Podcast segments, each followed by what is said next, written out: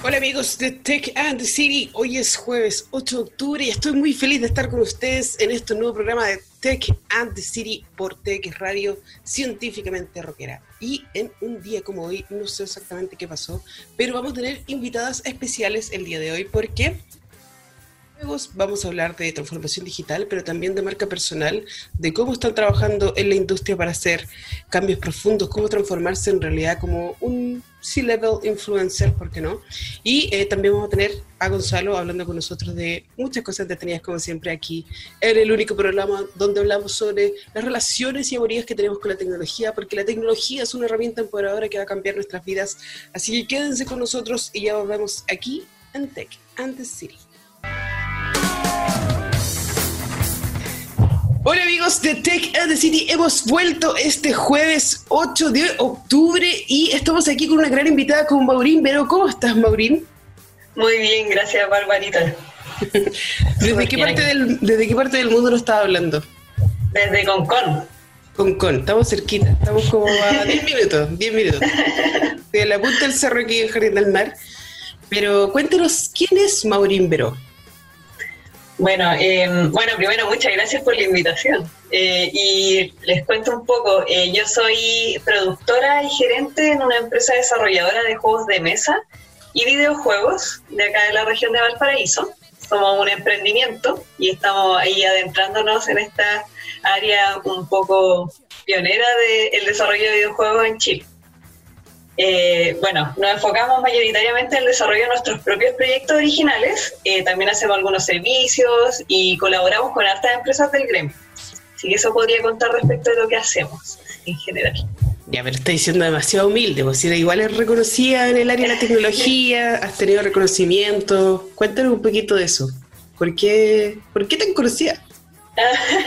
¿Por qué tan popular? Eh, yo creo que han sido varias cosas. Eh, primero, obviamente, el trabajo del equipo que hemos hecho en conjunto. Somos actualmente seis personas en el equipo, eh, pero hemos trabajado con muchos creadores, muchas personas eh, a través de esta aventura que ya llevamos varios años en el gremio. En verdad hemos apostado mucho con nuestros propios juegos originales, una apuesta que es grande para partir. Entonces hemos podido eh, viajar a hartos festivales, ferias, como presentar en competencia y todo, dar a conocer el, juego harto eh, a nivel internacional. Y mm, eh, además de eso, yo creo que resaltamos igual por un entusiasmo como creativo y de colaborar con el gremio, entonces estamos siempre en contacto con otras empresas eh, tratamos de aprender de ellas, también colaborar en lo que nosotros podamos. Así que así nos hemos ido dando a conocer, eh, más que nada siendo como siempre abierto a, conocer a la, comunidad, el ecosistema y todo lo que hay en torno a videojuegos en Chile. Oye, ¿y cómo nace este amorío con la tecnología? Porque ya lo hablamos un poquito antes, pero cuéntale a la gente que, que nada que ver, pues nada que ver eso la tecnología en tu vida, pero al final la tecnología es algo transversal y, y todos tenemos algún tipo de amorío con la tecnología. Cuéntame un poco. Bueno, sí ha sido, me di un poco una vuelta larga, pero que al final igual sirvió, yo creo, que es eh, que yo soy socióloga de formación, entonces en verdad eh, muchos libros, claro, un poco de software en el plano de análisis de datos y cosas así, pero mayoritariamente una disciplina que es súper tradicional y más antigua, digamos. Entonces, eh, bueno, súper machista también, o muy masculinizada, pero de ahí me como al estar eh, ahí entre medio de la carrera, eh, junto al cofundador de Niebla Games, que es el Nico Valdivia, que es como el psicólogo, así como eh, súper creativo y como la parte como más artística de, este, de este emprendimiento, se nos ocurrió por qué no hacíamos algún proyecto propio. Y ahí pensamos, ya, ¿qué podríamos hacer creativo que sea como de buen alcance, que podamos llegar a esta gente y que esté como un ámbito que esté creciendo? Y ahí pensamos en videojuegos. Y en verdad eh, desde la psicología, la sociología, nada que ver, por ninguno es como muy eh, tecnológico, pero dijimos ya, seguramente necesitamos eh, programadores, artistas, animadores, y ahí empezamos como a conocer gente que se fue uniendo y hasta ahora trabajamos juntos. Así que... Oye, qué bacán. Me imagino que igual te debe chocar un poquito porque en el mundo de los videojuegos, igual la mujer ahí muchas veces está como la modelo o como el cosplay o no necesariamente la que está creando. ¿Qué te pasa con eso? O sea, como que te molesta, ya lo superaste. Eh, sí, o sea, mira, como que en verdad eh, yo creo que se, da, se dan hartas cosas. Primero que efectivamente es un ámbito donde em, la mujer es muchas veces como una especie de adorno. Recién ahora, en años recientes, está pasando como a cuestionarse o debatirse más eso. Em, bueno, yo siempre obviamente lo he enfocado como de un ámbito muy profesional y nunca, por, por algún motivo coinciden que yo nunca me he metido más por esa otra área. Eh, no sé, como bueno, yo soy bien gamer igual, donde jugaba harto cuando chica, eh, ahora también juego harto aprovechando la cuarentena y todo, em, pero quizás nunca me he visto muy expuesta como a la, a la, no sé, como el bullying o el ciberacoso que hay, por ejemplo, en las comunidades gamer y cosas así, así que mi experiencia ha sido más bien smooth. Ahora, igual en retrospectiva, de repente uno piensa en las situaciones por las que pasa o cosas que dice, uy, mucha, porque en verdad hay que tener harto carácter como mujer para enfrentarse a varias cuestiones. Pero bueno. sí que de repente uno como mujer que te invita como a eventos de tecnología y sobre todo en este, como el área gamer que es muy masculinizada, masculinizada es como, mujer, haz lo tuyo, sé un objeto, ¿cachai? más allá de, de como, oye, yo hice el juego, así como, ¿qué onda? Que como para, ¿cachai? Como que mi habilidad no solamente es ser un objeto, no soy un objeto, ¿cachai? Soy una persona.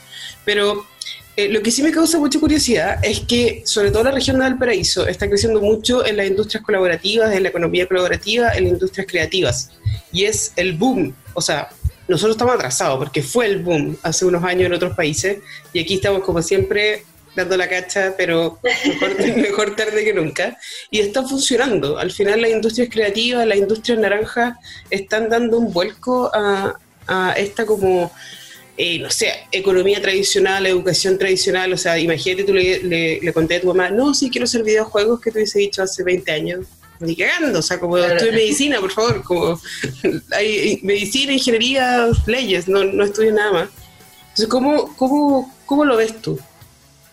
Bueno, yo creo que mm, eh, se ha dado, bueno, son varias cosas porque por una parte, sobre todo ahora en el contexto de pandemia, eh, hablo con varios colegas eh, y me dicen, ahora como que está, qué bueno que elegiste esta, carrera o esta área porque se puede seguir trabajando tranquilo, de verdad nuestra rutina de estar encerrados frente al computador haciendo cosas no ha cambiado tanto y podemos como seguir en, esa, en eso, en, y la industria igual hay mucha demanda obviamente y probablemente de aquí en adelante a seguir creciendo contenidos digitales y todo. Bueno, como dices tú acá en, a nivel nacional, igual está como cambiando un poco el switch de em, desde una economía como súper extractivista, como em, cosas muy básicas, digamos, a pasar a algo que ofrezca mayor valor agregado, digamos. y en ese sentido, el videojuego y la industria creativa en general, el software y todo, es como eh, justo lo que se va a buscar, yo creo. Entonces, em, esperar que eh, estemos ahí aprovechando las oportunidades y no, como, como dices tú, así como reaccionando tarde. como em, siempre. sí, ya, ya veremos qué sucede ahí, pero sí, nos queda todo un trecho que avanzar. O sea, eh, igual acá competimos a nivel internacional y, y, tenemos que hacer todo nuestro esfuerzo para gente que hasta tiene más experiencia porque ya existe una industria en su país de videojuegos grandes, ya han podido trabajar en empresa y todo, nosotros acá estamos siempre aprendiendo y dando la cacha y todo eso. Pero es eh, parte, es parte del proceso del éxito, o sea, dar la cacha. Aquí, aquí, no lo enseñan, la gestión del fracaso, no nos enseñan eso. O sea, como, ojalá que te saques las mejores notas del mundo, que nunca te equivoques, que todo salga perfecto. Y si hay cero riesgo, cero daño, eres bacán. Y es mentira. Eh, y no, no puede ser así. Y eso es una, lo, nuestro deber como jóvenes líderes, tenemos que cambiar eso en Chile, yo estoy segura. Oye, ¿sabéis que me estaban pidiendo apoyo por parte de Inspiratec? Que pudiéramos contarle un poco al mundo qué es Inspiratec y por qué sería bueno eh, seguir destacando a las niñas que están en la tecnología o también visibilizando a mujeres que estamos en la tecnología haciendo cosas bacanas. Qué buena, sí. Mira, el Premio Inspiratec es una iniciativa del Ministerio de Economía eh, que desde hace algunos años entregan reconocimiento a mujeres destacadas en tecnología. Tienen como distintas categorías, una que es como escolar, eh, otra que es profesional o emprendedora. No sé si sigue con esas categorías actualmente, pero básicamente es súper amplio en reconocer a mujeres que están en STEM. Entonces, eh, en tecnología en particular. eh, yo creo que es una labor súper importante y va un poco en la línea esto de cambiar el modelo de desarrollo en Chile, que es un proyecto de largo plazo, y además eh, no solo cambiar el modelo de desarrollo, sino que hacer que las mujeres participen de ese desarrollo. Porque, bueno, yo cuando estudié, elegí estudiar sociología, eh, no me imaginaba estudiando otro tipo de carreras. Entonces, probablemente al resaltar y visibilizar mujeres en estas áreas más tecnológicas, eh, vamos a lograr que haya más niñas, más jóvenes que se motiven en el área. Así que súper buena ahí la labor y postulen. Sí, al final es como. Yo siento que no es como que estamos persiguiendo y buscando niñas así como, por favor, métete a la tecnología, pero es necesario que vean, es que da lo mismo que hayas estudiado algo en específico o, que aún no estudies, existe una posibilidad de que tú puedas meterte en el mundo de la tecnología igual. Existe una posibilidad de que eh, puedas cambiar el mundo después, de forma tardía o, al, comienzo. No tienes por qué ni siquiera ir a la universidad, aunque eso le molesta a mucha gente, pero es así. Uno no tiene que eh, eh, seguir un camino, una regla en específico. Al final la tecnología es una herramienta por ahora que te permite seguir adelante y cambiar tu vida. Y es bacán, porque ahora hay mucha gente, se necesita mucha gente con habilidades tecnológicas que entiendan cómo se maneja y, y, como tú, que a lo mejor no estudiaste específicamente una carrera de tecnología, pero eh, estás entregando valor a través de la tecnología y ocupando también tu área profesional que, que, lo combina perfecto. Y hablando sobre eso, me causa mucha curiosidad también, porque yo también soy un gamer y, y estoy como, sobre todo en pandemia, intentando jugar más, aunque me la paso haciendo miles de cosas. Eh, los juegos han evolucionado caleta. O sea, como antes era como juego plataforma, saltar, como llegar al final, yay, ¿cachai? Y ahora he visto juegos que uno termina llorando, así como mal. ¿Qué, qué pensáis tú? ¿Qué pensáis tú de eso? Porque se metieron en un lado igual de profundo, que quizás tiene que ver más con tu carrera, de cómo actúa la población con respecto a un tema en específico. Es como, no sé, ¿Cuál fue el último juego que, me hizo sentir pésimo conmigo misma como ser humano? Eh, ¿Cómo se llama este juego? No me acuerdo. Oh, se me olvidó el nombre. Bueno, pero hay juegos que te hacen elegir cuál, cuál va a ser el camino que tú vas a tomar y, después te empieza a mostrar qué es lo que piensa la mayoría o el resto y, te hacen sentir muy mal cuando tú eres el, porcentaje bajo que eligió algo muy bizarro y que era como muy extraño. ¿Qué, pensáis de eso? O sea, como que hay una combinación de psicología, sociología igual importante. Por eso quizá leíste en el palo, ¿no? ¿Leíste el palo al gato? sí, o sea, mira, eh, efectivamente yo creo que estas carreras de ciencias sociales contrariamente a lo que uno podría pensar, eh, son una buena base para aproximarse como a la creación de cualquier obra cultural, yo creo, porque te ayuda como a entender eh, los valores, también como el receptor eh, va a recibir esa obra y la va como a consumir. Em, así que es súper buena igual, no esperaba esa, esa, esa salida, pero sí. Y em, bueno, respecto a los videojuegos, como el, el, alcance que tienen ahora y el impacto que tienen en tratar ciertas temáticas, Em, y en un momento del desarrollo de esta industria hubo como un debate súper fuerte respecto de si los videojuegos eran obra artística o no. Em, y yo creo que actualmente ya como que es imposible desconocer que lo son, por eso mismo que estás diciendo tú, que es que eh, tratan temática y pueden llegar como muy profundo a cuestionar ciertas cosas de eh, lo que es ser humano, ¿cachai? Básicamente. Em, y te pueden llevar a emociones muy similares a lo que son obras como de la literatura, grandes obras del cine, incluso más allá porque puedes interactuar con lo que está pasando.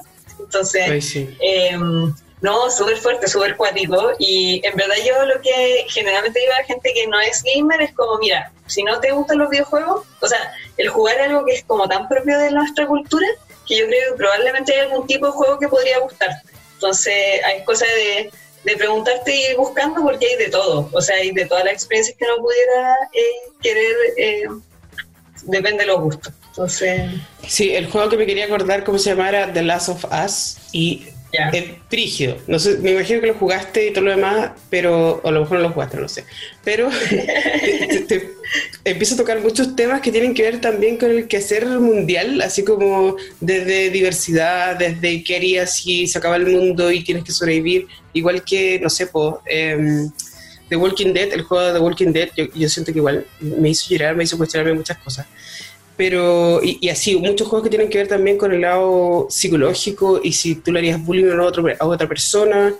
Y eh, también me tocó ver en Túnez una día de un juego que hablaba sobre las niñas que eran raptadas y violadas, así como, y decía, pero, ok, así como esto es un tema fuerte, porque generalmente se asocia a los juegos como a los niños. Y, claramente no es solamente para los niños, pero aquí como que no lo ven, no ven el potencial que uno, que lo que trae un juego, de lo que te puede hacer pensar, vivir, sentir, como la experiencia inmersiva que puede traer un, juego. Y lo otro es que no solamente existe el juego, también está la gamificación en los productos que puede generar un alcance aún mayor. ¿Cómo, qué, no sé, ¿qué, tipo de, consejo nos puedes dar a la gente que no cacha nada de esto y necesita un poco de gamificación en su vida o, en su área? Porque yo siento que es el futuro, ¿no? Sí, o sea, de todas maneras, porque, mm, bueno, sobre todo en el contexto actual, yo creo que, eh, por ejemplo, para los niños que ahora estudiar desde la casa a veces se hace muy difícil como a través de las metodologías tradicionales, yo creo que Em, también la, capacitación, ahora que los universitarios, por ejemplo, tienen que aprender, eh, no sé, enfermería o cosas así como tratar, no sé, yo creo que está pasando eso de que em, los juegos tienen como, son herramientas, o sea, igual, como tienen como reglas, objetivos, em, cosas que te motivan a hacer ciertas cosas. Entonces, todo eso se puede traspasar a otras áreas y puede ser súper útil para otros objetivos. Ahora, ahí los objetivos, si son buenos o malos, si es como que la gente sea más productiva a costa de esa explotación, o eh, para que aprendan, no sé, a ser buenos profesionales de salud, eh, va a depender del objetivo, algo externo al juego mismo. Em, pero sí, efectivamente yo creo que eh, los límites están como desdibujando y los juegos pasan a ser herramientas eh, súper útiles. Así que veamos, ahí vamos a ver qué, qué sucede, cómo siguen planteándose eso, pero de seguro se va a seguir expandiendo. Yo. Sí, yo siento que, mm, o sea, el otro día estaba conversando, no me acuerdo con quién estaba conversando específicamente, porque mi memoria es pésimo, pero eh, sí estábamos hablando sobre la industria creativa y sobre cómo los juegos eran bacanes y todo lo demás, pero como que faltaban desarrolladores en Chile específicamente.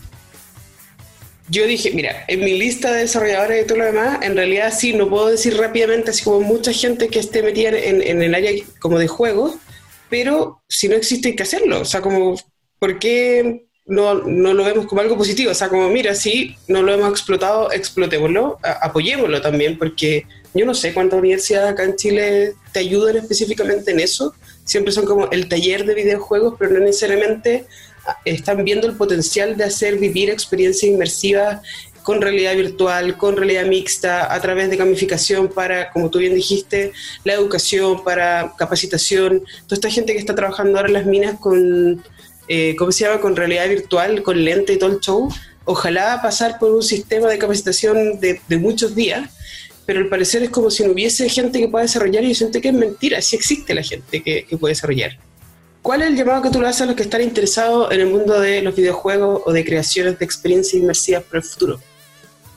Bueno, yo creo que, mm, eh, bueno, acá en Chile de videojuegos eh, se estima que hay más o menos 60 empresas eh, que se dedican ya sea principal o mayoritariamente a desarrollar videojuegos. dentro de esas hay algunas que están más consolidadas que otras. Por ejemplo, Giant Monkey Robot actualmente tiene creo que más de 70 personas trabajando y se dedican específicamente como a videojuegos, ni siquiera como a, no sé, desarrollo de software para que hecho no sea videojuegos así, puro y duro.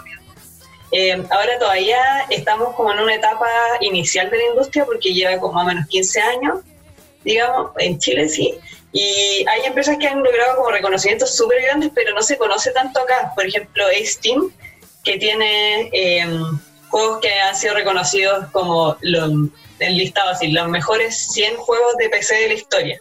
Está Steam. Si tú compras el libro mil, juegos, mil videojuegos que hay que jugar antes de morir, también está Steam con uno de esos juegos. Entonces, no se conoce tanto, pero la industria está en crecimiento y ojalá eventualmente en vías de consolidación así fuerte, porque se necesita que haya eh, como gente con experiencia también para nutrir eh, las universidades y los programas de estudio. Yo creo que actualmente, bueno, hay carreras, de hecho hay muchas carreras de diseño y desarrollo de videojuegos, yo creo que están surgiendo un poco como apresuradamente por la falta de experiencia aún, eh, pero espero que eso pueda suplirse como la conexión entre la empresa y la universidad, como que puedan así surgir buenos profesionales y proyectarse para afuera, y también para el mercado local, digamos, la industria local que todavía es pequeña. Entonces, ojalá sean las sinergias positivas para eso, pero vamos a ver. Sí, y que no se olviden también de, del lado humano, porque no es solamente como programar y desarrollar y diseñar el videojuego, sino que también entender. Yo siento que eh, el qué nos mantiene atrapados en un videojuego, qué, qué, es lo que nos hace sentir así como, no sé, por qué me hacen dudar así, ¿caché? Como por qué me hacen vivir esta experiencia y todo lo demás. Yo siento que eso es algo más eh, humanista que otra cosa. Y, y, muchas veces la universidad se olvida como eso, como no, usted aprende a programar nomás y eso es la solución y es mentira. Las personas es lo más importante. Pero bueno, si alguien quiere saber más de ti y de tus juegos, todavía no hablamos ni siquiera de tus juegos. ¿Cuál es tu juego más exitoso en este momento? bueno, ahora tenemos, no diría que así grandes éxitos, pero hemos cumplido importantes metas que nos habíamos planteado y actualmente pueden jugar gratis nuestro juego, que está en Open Beta, en Steam, en Steam Early Access. Eh, se llama Causa Voices of the Dusk y es un juego de cartas coleccionables online Em, así que vayan ahí si quieren probar como el, producto chileno, ahí pueden jugarlo gratis. Así que em, ahí lo pueden buscar en Steam, Causa. Y ese juego, bueno, estamos aprendiendo la nueva forma de estrés que es tener un juego free to play con actualizaciones, eh, aprender todo lo que se implica también en términos de campañas de marketing o publicidad, eh, bueno, y mantenerlo, como ir completándolo a la par de que la gente está jugando. Así que eh, gran aprendizaje y esperamos ya a inicio del próximo año tener el lanzamiento oficial. Bacán. Oye, y si alguien quiere conversar contigo, algo el estilo, ¿cómo te puede encontrar en redes sociales? Bueno, está, estamos como Niebla Games en todas las redes sociales, así que ahí eh, si no hablan yo voy a saber porque yo soy la que maneja las redes sociales, me gusta igual eso. así que cualquier duda que tenga me pueden escribir por ahí o el mail de contacto de Niebla Games. Perfecto. Bueno, Maurina, agradecerte tu tiempo y, también porque nos has iluminado con esto los videojuegos y con lo que es el futuro. Así que nada, nos vamos con una canción aquí en Tech and the City y nos vemos pronto, Maurina. Muchas gracias por la invitación, Barbarita. Cuídate. Bye. Igual. Chao. Hola amigos de Tech and the City, hemos vuelto aquí con nuestra segunda invitada, con Jimena Hernández. Hola Jimena, ¿cómo estás? Todo bien, Margarita, ¿y tú? Bien también, con un poquito de sueño, pero feliz de poder estar aquí contigo. Por favor, cuéntale al mundo, ¿quién es Jimena Hernández? Bueno, em, yo soy, a ver cómo me presento. Eh, yo, soy, yo soy uruguaya, sí, soy consultora, hace más de 10 años de trabajo para la industria tecnológica, que de hecho este camino mío empezó cuando vine a Chile. ¿sí? Yo vivía en Uruguay y me vine para acá Después, eh, con mi empresa empecé a, trabajar para clientes en otros países, entonces me tocó irme para afuera, volví. Y bueno, me encanta este camino de, emprendimiento, de trabajar con la, industria. Me gusta, he ido mucho por el lado de, de LinkedIn, de dar charlas. Y en este momento también estoy, además de mi empresa, estoy, digamos, asesorando y trabajo en el mundo del emprendimiento. Cuéntanos, ¿qué hace tu empresa? que eh, nosotros eh, apoyamos a empresas de tecnología a vender más. ¿sí? Esta es una consultora que desarrollamos un modelo como pensando como si fueras a hacer ejercicio. A decir, bueno, yo quiero correr la maratón, ¿no? Que eso es lo que cuando decimos vamos a desarrollar toda una estrategia y queremos vender más y queremos vender en exterior, hacerlo de forma constante y vivir de eso es como proponerse sí, correr la maratón. Todos sabemos que la mayoría de las empresas, eh, el 90% de las empresas eh, no, no, terminan, digamos, sobreviviendo este, este camino. Entonces, eh, es importante focalizarse en las ventas, ¿sí? no, solo, no solo en producto. Y nosotros lo que, lo que hacemos ahí es apoyarlos mediante outsourcing, lo que es eh, prospección, armado de charlas, todo lo que son actividades de posicionamiento, generación de contenidos, pero básicamente es tener una, estrategia integral y constante, así como que si fuéramos a hacer ejercicio, bueno, hay que hacerlo así de forma constante y cada vez de mayor calidad.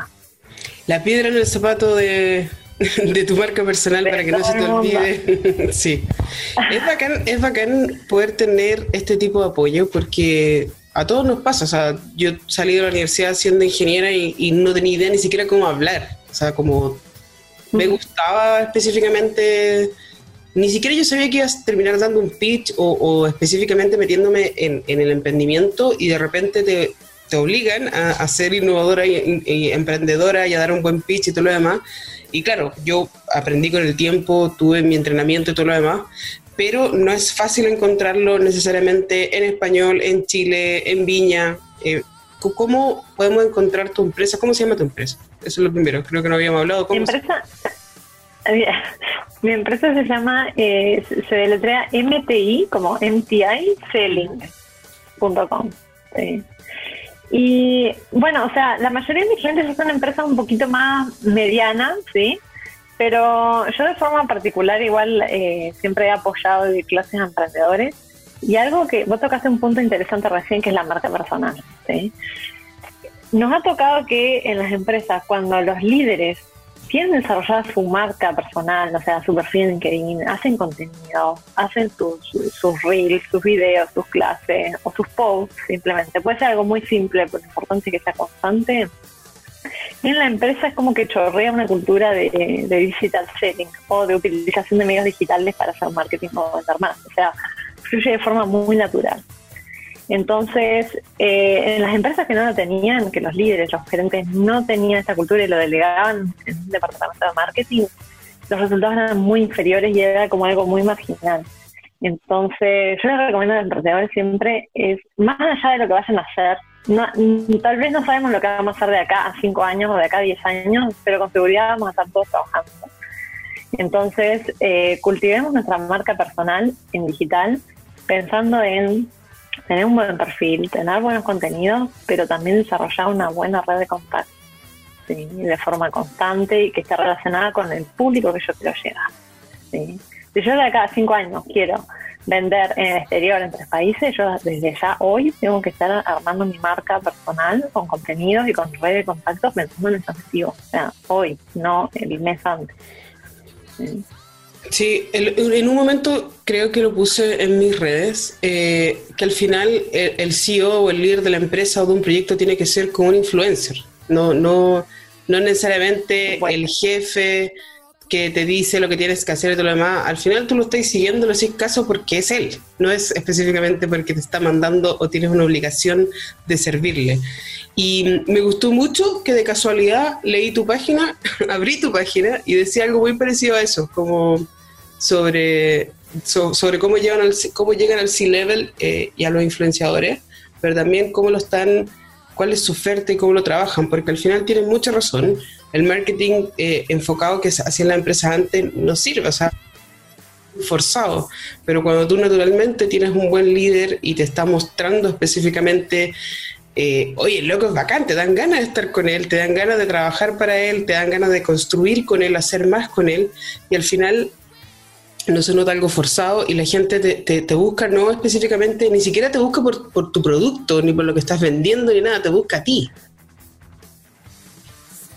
Así es. Bueno, todos hemos escuchado que el contenido es el rey, yo creo que es el rey, la reina y toda la corte, eh, pero básicamente hoy en día, y, lo podemos ver en cualquier red social, en, en Instagram, en Facebook, las cuentas que más son seguidas y con las que la gente interactúa son de personas, ¿sí? no son de empresas. Por supuesto que las empresas tienen sus seguidores, pero si ven las personas, las cuentas eh, personas tienen, suelen tener mucho más seguidores que las, las mayores cuentas de empresas que tienen más seguidores. ¿sí? Entonces, y esto se da por un fenómeno de que los seres humanos queremos eh, tener contenido, seguir gente interesante, pero personas. ¿sí? Entonces, desarrollar una estrategia de comunicación, marketing y venta basado en contenido, no en promocionar y no, no en forzar al cliente a hacer algo, no en decir, ah, bueno, mira, yo sé de esto, manejo de esto, te, puedo apoyar en esto, lo he hecho de esta manera, ¿sí? como si fuera como una pequeña clase que tuviera que dar. Entonces, esa es la forma en que voy a, digamos, de forma más natural voy a, eh, voy a tener más clientes y van a querer seguir en contacto conmigo. ¿Y qué pasa, por ejemplo, que cómo, cómo vivieron todo este tema de, de, la pandemia? O sea, ¿ustedes siguen trabajando de forma online? Si yo necesito apoyo, porque yo también tengo mi empresa, también soy líder, también necesito influenciar a las personas, me contacto con ustedes a través de la página y puedo aprender con ustedes. Hay, hay como planes, me, me, acompañan toda la vida. ¿Cómo, ¿Cómo, es este proceso? ¿Nos tenemos que casar? ¿Cómo, cómo es el, el asunto aquí? Bien, Mira, tenemos dos formas de, digamos, dos modalidades de servicio. Una es como que yo te digo, bueno, te, querés, querés ir al mundial, te pongo dos deportistas ahí y bueno, dos punteros que te van a ayudar a meter goles. Bueno, ese es el sell outsourcing. Entonces, nosotros desarrollamos la estrategia, obviamente en conjunto contigo, midiendo, viendo tus objetivos, haciendo algo bien a la medida, pero nosotros lo realizamos y llegamos a la generación del lead. Hasta ahí va el trabajo nuestro, toda la parte de posicionamiento y generación de lead. Pero si vos querés incorporar esto como una habilidad dentro de tu empresa, que también lo recomiendo mucho, ¿sí? las ventas es un área sumamente importante en cualquier empresa. O sea, la empresa vive de las ventas. Entonces, no vive de los fondos como al inicio en cualquier emprendimiento, no. La empresa de la venta, entonces es un área core, entonces como área core es importante tener eh, habilidades desarrolladas in-house, entonces ahí damos entrenamientos con acompañamientos consultivos. Y cualquier servicio ronda mínimo los dos, tres meses, pero pueden ser anuales o contratos de seis meses. Y eso es, digamos, esto es como una service que finalmente uno, uno le pone como la, la intensidad y la duración de acuerdo a los objetivos. ¿Y, te ha pasado a ti como mujer líder también de la empresa que llegas a una, a una industria muy tradicional y les, les vienes a decir, transfórmate en un influencer y te empiezan a mirar un poco raro, como que, hay una cierta resistencia a esto de, de estar ahí? Bueno, la industria en general en Latinoamérica es muy masculina. Sí, y lo, están los new players, que son como los, nuevos, las nuevas empresas que son como más las startups que crean su propia tecnología, pero está hay muchas más empresas de tradicionales que son como los partners o los minoristas de alguna marca tecnológica, como minoristas de Oracle, de Microsoft, de IBM, y todo, esta, todo este ecosistema de acá es muy old school en general, desde los gerentes, de todo. ¿sí? Entonces, la mayoría de mis clientes están por acá, tenemos algunos acá, pero por acá, que son los, como los más consolidados. Y sí, sí, esto es como para ellos como un juego de millennial, para muchos. Ahora con la pandemia están empezando a ver que, y en Estados Unidos, eso, es una estrategia, Estados Unidos, Canadá, incluso algunos países europeos, una estrategia muy consolidada y muy obvia. Si ven los líderes, los CEO de las grandes empresas, están todos ahí posteando sus contenidos, eh, pero para ellos no. Entonces, eh, esto es importante siempre ver hasta dónde está dispuesto a creer el cliente, porque hay cosas que importan el hecho de ser mujer, de hecho ser menor, la mayoría de mis clientes tienen 15 años más que yo. Eh, hay que empezar por cosas que ellos sean muy fácil de creer y de generación de resultados rápidos. Siempre, o sea, los latinos en general somos muy de todo para allá, todo muy sin planificación, entonces resultados rapiditos. Entonces, lo primero que solemos empezar a trabajar son actividades de prospección para agendar reuniones. Cuando esto funciona, ahí vamos paulatinamente trabajando las otras actividades y generalmente esto de los influencers de lo último, de lo último. Después que ya desarrollamos un modelo completo con charlas, que también es algo más conocido. O sea, vamos más de lo más conocido para el cliente a lo más desconocido. Y eso en general no, no le veo mucho sentido a forzar a una persona que toda la vida le ha ido bien y ha tenido su negocio, a hacer algo totalmente desconocido, vamos a invertir demasiado tiempo. Sí, yo siento que es súper importante lo que hacen porque a mí también me toca lidiar con gerentes de old school y en todo este proceso de transformación digital hay que explicarle, así como la gente no va a seguir una marca, te va a seguir a ti, tú tienes que ser el líder y por favor transfórmate en un líder, pero muchas veces cuesta entrar por ahí. Nada, Jimena, te quería agradecer tu tiempo. Eh, yo sé que hay mucha gente interesada en lo que tú haces. Les repito, su página es mtiselling.com y también te pueden encontrar en redes sociales. ¿Cómo te pueden encontrar? Eh, bueno, en Instagram eh, tengo un enfoque más de como más para, para emprendedores, es CimeHB con X, CimeHB31. Y también tengo mi sitio web que es más enfocado en emprendimiento y a marca personal, que es jimenahernandez.com. Jimena Hernández. y Jimena Hernández Bufa. Bueno, Jimena, muchas gracias. Nos vemos por ahí y nos vamos con una canción aquí en Tech and the City. Hola amigos de Tech and the City, estamos aquí de vuelta con el gran y perfecto Gonzalo Padilla. ¿Cómo estás, Gigi? Hola, ¿qué tal? Bien, aquí estamos contentos como siempre cada semana de estar acá contigo otra vez. ¿Y qué se cuenta? ¿Algún otro premio que te ganaste esta semana, no? no sé, tengo que revisar mi buzón. Déjame, déjame pensarlo. ¿Caché que me pasó algo, me pasó algo súper raro que alguien vino a dejarme una caja y cuando le preguntaron su, nombre y se fue con la caja y todo y como que se fue corriendo. ¡Qué chucha! ¿Qué, sí, lo, lo, leí en Twitter y quedé así como, oh, me acordé del, del, lo de, del, de Gabriel León y su, y su podcast donde hablaba de los asesinatos rusos por el entrenamiento. Y dije, oh, qué onda, qué onda. ¿Y, ya nunca vamos a saber qué viene en esa caja?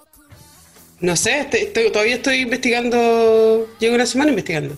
Oye, caché que eh, este, este capítulo ha sido muy extraño porque estamos conversando con gente que hace videojuegos, con Maureen Veró de Niebla Games, y nos cuenta que hay más de 60 empresas en Chile que hacen videojuegos y cosas en realidad virtual, porque hablamos sobre eso, sobre cómo aplicar también esta experiencia inmersiva en realidad mixta o realidad virtual para otras cosas que no sean necesariamente juegos, sino que también eh, aplicado a, desde kinesiología, telemedicina, eh, capacitaciones, educación y un montón de cosas que se pueden hacer con esto. Y nos damos cuenta de que existen muchas cosas en Chile, pero ni siquiera el ecosistema de emprendimiento e innovación los conocemos todos y eso significa que lo estamos haciendo pésimo. Exacto, exacto, exactamente, justamente, justamente, tú estabas hablando de eso. Eh, con, con, Maurín y yo quedé así como me, contaste que habían más de 60 empresas que hacían videojuegos en Chile y tú decías, yo conozco como tres, yo conozco dos y, sí, ¿dónde está el resto? ¿Y qué está pasando que no estamos conversando entre nosotros, que están entre los actores del ecosistema de innovación y de tecnología? Porque eh, hay que dejar la, la, el, escenario súper claro. Nosotros no tenemos nada que envidiarle a nadie está en ningún otro país en el tema de desarrollo, porque esto no, no se trata de de quién ha entrenado más, no es como las Olimpiadas, que de quién tiene la mejor infraestructura, porque tú podías hacer maravillas con un computador viejo. Se te manejáis en el código, a diferencia de si no tenía un lugar donde entrenar y cosas por, por el estilo. Entonces, saber que hay empresas que están dedicándose al desarrollo a ese nivel, que están teniendo ventas súper buenas, que han ganado premios, que sé que en el caso del juego de, de está súper bien posicionada también en Steam y todo, y tú te decís, puta, ¿dónde, ¿dónde están? ¿Qué, hacemos? ¿Qué hacemos, Barbarita, para juntarnos? juntarnos a y, y a, darnos vida en el Candy Crush. Porque a, a mandar invitaciones. ¿Por qué lo estamos haciendo tan mal? O sea, yo siento. Eh, han, han existido iniciativas donde hacen como mapas de emprendimiento como el local, pero no sirve de nada si en el momento de que nosotros hablamos como que estamos perdidos. O sea, como, sí, el, el emprendedor más exitoso en Chile es, y no sabes, el innovador de este año fue, no sé, tampoco sabemos muy bien cómo está funcionando todos estos centros de innovación y desarrollo, qué es lo que están haciendo y si, se están comunicando con las startups o no, porque al final el que hace más cosas aplicadas aquí son las startups. Las, que hacen investigación y desarrollo eh, eh, son la, es la academia, pero es como si no conversaran, como si no se unieran, y, eso está mal, está mal. ¿Qué pasa? Mira, esta es una, una, tontera donde voy a apelar un poco a la, a la nostalgia, pero ¿te acuerdas que cuando éramos jóvenes nos enterábamos de, lo que se vendía en videojuegos, lo que se estaba haciendo por las revistas. ¿Te acuerdas que la revista, comprábamos revistas donde leíamos de tecnología, comprábamos revistas? después las revistas empezaron a desaparecer, obviamente, por el tema de internet, pero ahora hay muchos sitios donde buscar información, donde y, es tanto, en el fondo, son tantos los árboles que no ves el bosque. ¿Qué sabes? Entonces, encuentras con esa situación y que hay como chuta y ¿Y cómo me informo ahora? ¿Dónde, son los, canales? Quizás eso falta, quizás deberíamos construir una plataforma que permita... Sí, estaba pensando a mí. Hagamos una comunidad, ¿sabéis qué? Hagamos una comunidad tecnológica, sí. Nace aquí, nació aquí, hoy, jueves, aquí en Tech and the City. Jueves 8 de octubre nace... Hi-Fi, nace la comunidad, Hi-Fi, nace la comunidad de emprendimiento, innovación, industrias creativas y toda la mierda que no, nunca sabemos exactamente qué es lo que está pasando en Chile y eso está mal el mejor ecosistema que podemos hacer es cuando nosotros nos conocemos completamente, como chilenos, como eh, emprendedores, innovadores y todo lo demás. Y eh, también me causa mucha curiosidad porque la industria creativa es el futuro, es el futuro, la industria eh, creativa y la economía colaborativa es lo que nos va a hacer desarrollarnos profundamente. Pero, lamentablemente, cuando tú sabes que el Ministerio de Ciencia está matando ahí a los becarios, que lo está dejando sin lucas, que no deja venir gente que haga desarrollo, cuando hay más plata para, la defensa y poca plata para ciencia, imagínense, hay más plata para defensa que para ciencia, estamos mal. Porque... Está mal, ¿no? mira, no podría estar más de acuerdo contigo en ese sentido. Especialmente en lo irónico que es que esto está pasando hoy en día donde todas las apuestas para solucionar la crisis global están en los científicos y en las tecnologías. nosotros sabemos que no son los militares, no son las armas los que van a solucionar este conflicto, son los científicos y en la tecnología los que van a encontrar la vacuna y la forma de recuperarnos y volver a, recuperar también la, economía. Y aún así le, nos quitan fichas está, está quedando que un escenario donde debería quedar claro que sí se pueden hacer cosas, que está ahí, y tú decís como puta, ¿qué, va a pasar ahora? Sí, eh, eh, es extraño, o sea, también hay que, yo reconozco que he notado también una tendencia a, a que los ministerios de ciencia y tecnología se vayan solamente por el, el y dejen votado entre medio a todos los innovadores, las startups, los makers y todo el show, y eso también hay que cambiarlo. Pero da mucha lata que tú veas a tu presidente hablando cosas que pueden ser buenas o malas según lo, como lo veas, pero ves a otra presidenta de otro país que está haciendo un modelo matemático intentando explicar ella misma, ¿cachai? ¿Qué es lo que está pasando con la pandemia? Y es como decir, escucha, por eso es importante, o sea, por último ya, si tú no tienes los conocimientos, asesórate no solamente escuchan los asesores, escúchalos, como, no sé. Pero ojo, mira, cuando tocaste el punto de los asesores, yo me colgué hace unos días atrás de un tuit de Paulina Estroza, justamente para hablar de, para hablar de, lo mismo. Es, nosotros se vienen elecciones, ¿estáis? Nosotros vamos a tener que votar, más adelante podemos tener que votar por diputado y senado y todo lo que quieras, ¿estáis? El, el, el tema, ¿qué, ¿qué es lo que pasa? Eh, nosotros votamos por un diputado, votamos por un senador y esta gente toma decisiones en temas súper variados, que está ahí al medio ambiente, ciencia, tecnología, salud, todos los Pero no estoy votando por un médico que además sea ingeniero, que además sea eh, ecólogo, ¿cachai? Ni nada por el estilo. Estoy votando por alguien tiene una profesión y que tiene que asesorarse. Nosotros no sabemos quiénes son sus asesores, ¿sabes? Y encuentro que en algún momento deberíamos transparentar eso, tanto en el proceso electoral como después como de nuevo, insisto, hay una necesidad enorme de poder comunicarnos mejor con nuestros parlamentarios y poder saber quiénes son sus asesores. ¿Sabes lo que me y sus asesores de verdad, disculpa, sus asesores de verdad, porque no hagan nada con tener a un ingeniero informático de, asesor si después te están invitando a ti a un almuerzo para que le solucione el problema.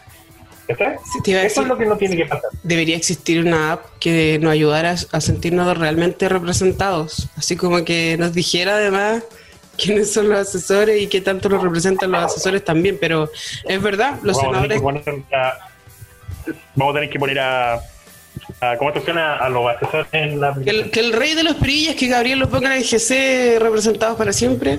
No, pero sí, yo te encuentro toda la razón, porque los senadores tienen cuatro asesores y uno dice esos cuatro asesores que ganan tres millones más o menos cada uno. ¿Estarán haciendo realmente la pega o son familiares? ¿Qué están haciendo? ¿Quiénes porque a mí me gustaría, perdón, sí, eh, a, mí, me gustaría que estuvieran las redes de investigadoras, las redes de investigadoras ahí, los comités, la, gente que cacha, no cualquier persona X, no sé. O sea, y nadie está pidiendo que sea un trabajo de tiempo completo. Honestamente, yo te digo, si viniera un, un, diputado, que esté alguien dice Gonzalo, sabes que necesita estoy en la parte tecnológica, pero obviamente no te puedo tener como todo el tiempo. cóbrame, no sé, 100 lucas mensuales, por decirte algo así, y está ahí eh, on call. Ahí, Gonzalo, tengo el siguiente problema, ¿qué crees tú que se debe hacer en este caso? Pum. ¿Está? Sí, yo creo que. Porque tampoco, claramente, cuando tú te querés meter en el área de la política, no es para hacerte millonario, porque si no termináis siendo empresario. O sea, vendís cosas más fácil. Tú lo vas a hacer técnicamente por amor al arte, por querer hacer un, bien común por, por, por, la ciudadanía. ayudar, claro. Y, puede ser que incluso el dinero sea simbólico, solamente es como para que no sientas que me estoy aprovechando de ti, lo que sea. Pero da rabia no saber exactamente quiénes son los asesores, da rabia no saber, o ya, que te den una lista de asesores y que después no lo escuchen. O sea, que no digas, ¿sabes qué? Esta decisión se tomó porque en la última acta de la reunión con los asesores nos dimos cuenta y en una conclusión unánime que deberíamos hacer esto, entonces yo sí efectivamente creo que deberíamos hacerles caso. En el caso del presidente puede hacer lo que quiera, pero técnicamente es como, como que lo estábamos hablando sobre el tema de los, de los contratos, los subcontratos de las empresas que empiezan a externalizar, externalizar, externalizar, y al final, ¿quién es el, quién es el que hace la pega? Ni, siquiera sabéis quién termina haciendo la pega o quién decide bien, o simplemente se, te, empiezas a complicar todo el asunto y al final se toma una decisión mala, en vez de tener buenos equipos trabajando, que sea, que sea multidisciplinario, que estén interconectados, porque no puede ser que una persona en un, ministerio no sepa lo que está haciendo el otro ministerio y que existan políticas públicas eh, corriendo en paralelo y que uno diga, ah, sí, nos vamos a ir por el roadmap de aquí a 30 años en conjunto con el otro ministerio para poder hacer esto y yo conozco a los otros asesores y estamos constantemente al día y al final te das cuenta que los asesores terminan siendo como fan, fan del, del, senador o, del diputado, ¿cachai? Así como banderita, y como el, community manager casi. claro, Y, y, no necesariamente el que te dice, no, sabes que yo estuve leyendo esto y todo lo demás. Bueno, no, no, es, no, no es todos los casos, no todos los casos son así, pero sí faltar todo. Yo creo que contra Lorito se debería dar una vuelta nomás. Empezar a ver ahí qué está pasando que empiece a volar ahí al lado del Congreso y que vea bien, porque sí, mira, yo me estaba cuestionando profundamente si me meto ahora, si este es el momento de la política y todo lo demás, y me empieza a rabia, ay, perdón, me empieza a rabia todo este proceso de, de, de tú empiezas a ver cómo los empiezan a haber pactos, que tú, que anda para allá, no, que no, que sí, que... Y, y, se empieza a perder todo este proceso de que no, ¿cuál era el fin? ¿Por qué están ahí? ¿No era ayudar a las personas? un país mejor. ¿Cómo es el show? igual te encontraste con, hay sorpresas que son que, han sido agradables, que es el tema de la Cata que va de, de candidata a gobernador, que está el, el este caballero, el del, el del ah, el el de Modatima, que está el, oh, se me fue su nombre también, que también va por, por el gobernador de tu región, de hecho, ¿sabes? Entonces tú te ponías a pensar que, que y ya igual puede que haya esperanza, puede que efectivamente haya la, posibilidad de gente trabajar, de quiera trabajar de verdad por lograr la cuestión. También está en de nosotros acercarnos a esas personas y decirles que estamos disponibles para ayudarlos. Es igual es súper es super, importante que lo destaquemos. ¿eh? sí, sí, pero tiene que existir una forma en que exista un, un, un, control real de quién es el que te está ayudando, ¿no? Porque tú, tú cachai, cuántas veces yo he tenido que ir a hablar sin que nadie sepa. ¿Cuántas veces hemos cerrado cosas en un almuerzo? Las negociaciones de los ministerios se hacen en el café que está debajo del edificio que están, donde están todos los ministerios. Y ahí no existe ningún acto oficial, tú no sabes que si hay un, la, no vamos a decir que conspiración, lobby y todo lo demás, pero o sea, la decisión, las decisiones del país pasan en un café en la mitad de Santiago. Y tú dices, pero ¿cómo? ¿Cómo? O sea, aquí no, no, hay una opinión de país, de ministerio, de, todos trabajando en conjunto para ayudar a la ciudadanía. Entonces, no sé, para mí me pasó que cuando dije así como, oye, podría ser alcaldesa de Viña del Mar, inmediatamente así como, oh, yo te apoyo, yo soy experta en blockchain, oh, yo te apoyo, no sé qué, y empezaron a ver como expertos de cuestión, bacán, podría ser así como con expertos que quieran aplicar sus conocimientos para ayudar a la ciudadanía con una mentalidad completamente renovada y todo el show pero no pareciera ser como el común, como que esto es más de poder, de ganarle un, un lado al otro. Sí, va por ahí. De, es parte igual de la, crisis, de la actual crisis, que se ponía a pensar en el fondo, eh, se politizó la, la, crisis sanitaria y estamos donde estamos, con 18.000 muertos, que está entre, entre otras tragedias que, siguen, que siguen pasando pero bueno, yo insisto, mi va por el área científico-tecnológica. Creo que los que estamos en la de tecnología tenemos una enorme responsabilidad, pero también necesitamos que nos abran el camino, que nos pavimenten un poco el, espacio para poder trabajar, conocernos, como nos dimos cuenta recién que tenemos ese problema, y crear y crear algo para, para que nos podamos encontrar y trabajar en conjunto. Sí, mira, eh, al igual que la, problemática del networking y el ecosistema nacional de emprendimiento, innovación, startup makers y todo lo demás, en conjunto con la industria, yo siento que tenemos que cambiarlo. Y si nosotros tenemos que partir haciendo una comunidad como corresponde, lo vamos a hacer. Lo vamos a hacerlo. Porque generalmente las comunidades... Eh, porque generalmente existen comunidades que, pero es por parte de un proyecto que nació de un fondo y que solamente era un viralice que tenían que viralizar y todo lo demás y después que ha votado por ahí. Y no, pues tenemos que cambiar este, este, esta situación la vamos a cambiar de verdad y si es necesario partir de las regiones hasta llegar al centro y mostrarle a todos cómo se hacen las cosas, lo vamos a hacer porque aquí somos regionalistas y aunque tú vivas en el sur, centro, y aunque te moleste que te lo diga. No, yo sé que tú vives en el centro y yo vivo aún más en el centro. En el norte, en el norte. En el norte, en tu norte. No, pero hay que cambiar las cosas. Definitivamente tenemos que arremangarnos y, decir ya, ¿qué es lo que pasa? Si es que tenemos que meternos de alcalde, nos metemos. Si tenemos que meternos de gobernador, nos metemos. Y si tenemos que estar desde afuera soplándole lo que hay que hacer, lo vamos a hacer con gusto, con el único fin de que la ciudadanía esté mejor esté mejor cuidada, que tomemos mejores decisiones y que también las startups y los makers, que son los que de verdad están haciendo cambio acá en este país, de verdad tengan el puesto que merecen y el respeto que merecen porque no somos simples proveedores de las industrias, no somos simples subcontratistas ni contratistas, nosotros somos el cambio, somos el futuro. Así que... Vamos, vamos que se puede chiquillo. vamos, Gonzalo, presidente. Oye, espérate, nos tenemos que despedir antes, que, antes de que el rey de las pillas se enoje con nosotros, así que muchas gracias por escucharnos aquí en Tech and the City. No no Besito, Gabriel. Besito. Cuídense, por favor. Nos vemos el próximo jueves. Ya no sé qué fecha estamos ni cuándo estaremos. Estaremos, estaremos pero eh, los amamos. Así que, ¡peace! Cuídense.